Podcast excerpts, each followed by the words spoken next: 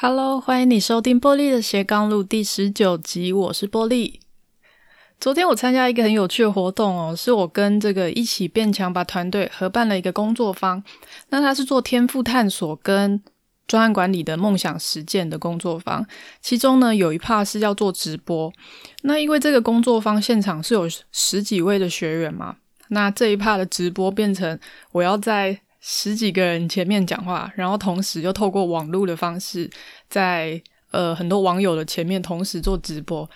我以前有做过直播，可是从来没有就是前面有观众的，所以说实话还是觉得有点紧张，所以也是一个很特别的体验呢。那我讲的内容大概是我自己呃前几年的工作的经验，我去聊说自己是怎么样一路走来可以突破自己内向性格的限制。那变成一个现在在大家面前也可以侃侃而谈的模样。那因为要接受这个直播的访谈啊，所以我有做一些准备，也在这个过程里面呢，把自己过去的人生的轨迹重新的盘点了一下。其实可以看见自己一路以来的成长，觉得还蛮感动的，也觉得很不可思议。所以我就干脆把这几年我是如何从上班族游牧工作者，进化到现在经营艺人公司的创业，努力探索自己理想生活模式的过程呢，整理成一集节目，希望呢也分享给同样在职涯发展上努力着的你。准备好了吗？我们就开始喽。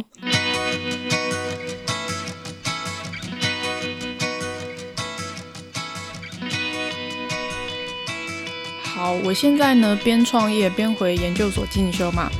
所以呢，平常生活除了在学校修课和写论文之外呢，我还经营自己的网站跟这个 podcast 节目，持续的去累积自己的数位资产。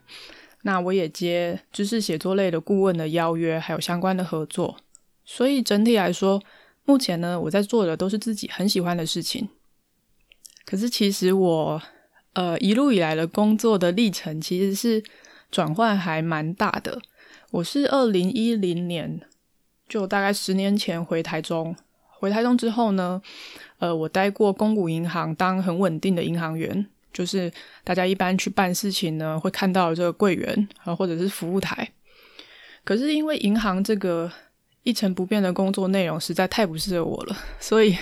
尽管它的福利很好，薪资很好，然后也非常的稳定，可是我还是觉得很待不下去，我自己觉得非常的痛苦。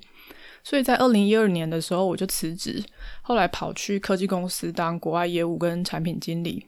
我那二零一六年的时候，我再转到云林的偏乡社区的非营利组织去当专案经理。我开启了我当时台中跟云林两地跑的一个不正常的工作模式。哦，因为我在呃科技公司的这一段工作，我在蛮多地方有讲过，我也写过文章，所以我就这边就先不讲。我想来谈的是这个所谓不正常的工作模式。那有不正常，就一定有所谓的正常嘛？当时我理解的正常，就是那种朝九晚五生活啊，然后周一到周五都要待在办公室，照着公司规定的作息去活动。那有固定的上班时间跟午休的时间。可是，却常常没有固定的下班时间，哦，俗称“社畜”的这种上班族，在学校的时候，好像会觉得说有一个这种稳定啊、体面的工作，就好像都是就是你的一切，这样一切好像都是为了这个而去准备的。可是我自己的经历告诉我说，呃，我那时候在公股银行工作的那种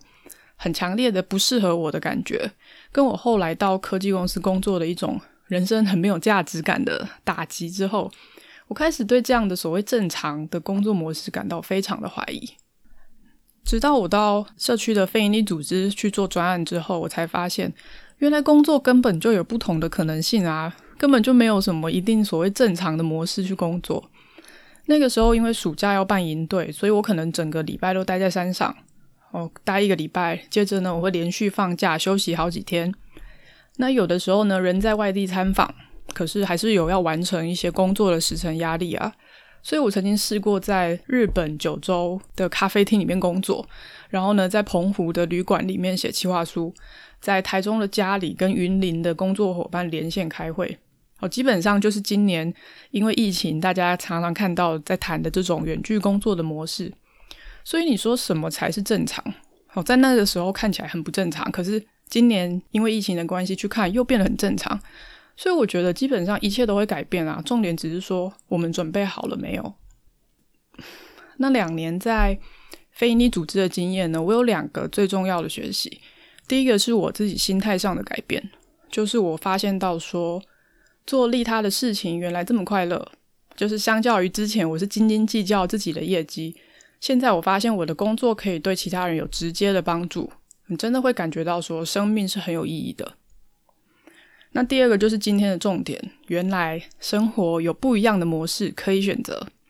我可以选择不必每天被困在办公室，不用在刮风下雨的坏天气还要风雨无阻的去通勤。我可以选择做一个自由工作者，依照适合自己的生活节奏，选择适合的地点安排工作，用更少的时间去完成同样的工作进度。那我为什么还要被绑在组织里面啊？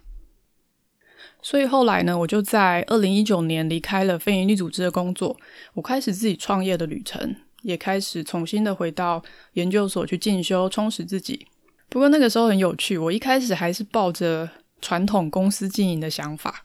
就想说，诶，我要做自己的品牌，要有库存，要请员工来做推广，那要有广告预算来追营业额。结果呢，这个一心要做大的思维，让我一开始就赔了不少钱。最后才发现说，诶，这种传统的做法根本就不适合刚创业，也没有太多资本的新手，好像我一样。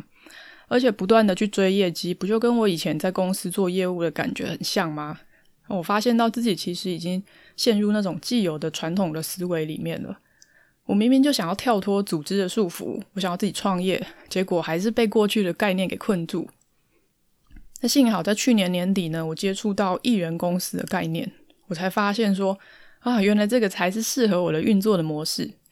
那艺人公司呢，它指的是一个人的创业家。但是他的意思并不是不能请员工，他想要讲的是一种你一个人独资，你可以自己掌控，而且保持在最少员工去营运的事业体。所以它其实是一个质疑成长的企业。之前的念管理的话，我以前大学是念企业管理嘛，一般只要谈到企业，你基本上你就会觉得每一年都要成长，每一年都要成长，你要有越来越多的员工，有越来越高的营业额。哦，可是艺人公司呢，他是对成长保持质疑的。那他谈的不是不用成长哦，而是对于是不是需要去成长的这个问题，保持一个质疑的态度。所以他不会盲目的去追求成长的那个数字哦，他会把焦点呢放在实现自己追求的价值，而且保持一个理想的生活的节奏。所以你可以去追求你的人生跟事业的平衡，你不用把你的营业额当做唯一的衡量的标准。那这个概念对我来说非常的重要啊，因为我就从那种呃要花时间去激励员工，然后管理他们的工作进度的那个困境里面去解脱出来了。因为大家如果有有在公司里面当过这个管理阶层，就知道大部分的时间其实你都在激励员工，你在鼓励他的士气，甚至是引导他的心情。我能力怎么样的反而是其次，就这件事情很花时间。所以呃，一人公司我不用再做这件事情了。那我也不用再忍受公司里面那种理念不合啊，我摆烂啊，或者是合不来的同事。我可以自己去选择其他跟我具备不同的职能，可是理念相同的伙伴，大家来一起合作，好，互相分工支援。我也不用再处理老板那种无厘头的要求，不用再面对无聊的办公室的人际的算计，也不用花时间通勤，也不用再被办公室死板的作息给束缚。哦，所以艺人公司呢，专注于变得更好，而不是变得更大，维持小规模的经营，让你可以去追求其他生命里面更有意义的价值。那有些人会问我说：“诶，艺人公司跟自由工作者的差别在哪里？不是都是自己工作吗？”那这个问题的话，就要从工作的最高的原则来看，每个人都希望自己可以做得越少，可是领得越多。对不对？你不会希望可以做越多领越少啊，你一定希望是做少一点，可是呢，却可以领越多的钱。但这个概念来讲的话，接案的自由工作者是很难做到的，因为他必须用时间去换取金钱，所以一旦不接案、不付出时间，就会没有收入，所以基本上是不符合做的越少领的越多的这个目标。那我的个人品牌的教练余维畅老师呢，在他的著作《畅玩艺人公司》这本书里面有提到。艺人公司如果想要越做越轻松，却可以越赚越多，关键就在于你要做到自动化跟外包，而且你做的事情要可以产生累积的效应。我目前的事业蓝图呢，就是按照这个概念重新的做规划。我在我的网站，我有放一张图，如果你有兴趣的话，可以来看一下这个架构。那么，所以目前我经营自己的网站、Podcast 节目跟粉丝页，那之后也会做 IG。我希望导引更多人来到我的网站。好，那我的网站上的文章呢，就等于是我的作品集跟我的能力的证明。他让我接到了写作的合作跟顾问的咨询，同时也还有其他的讲座啊、工作坊这些合作。虽然这些短期带来收入的案子呢，比较像是客制化的接案服务哦，所以目前的模式其实是比较偏向自由工作者的。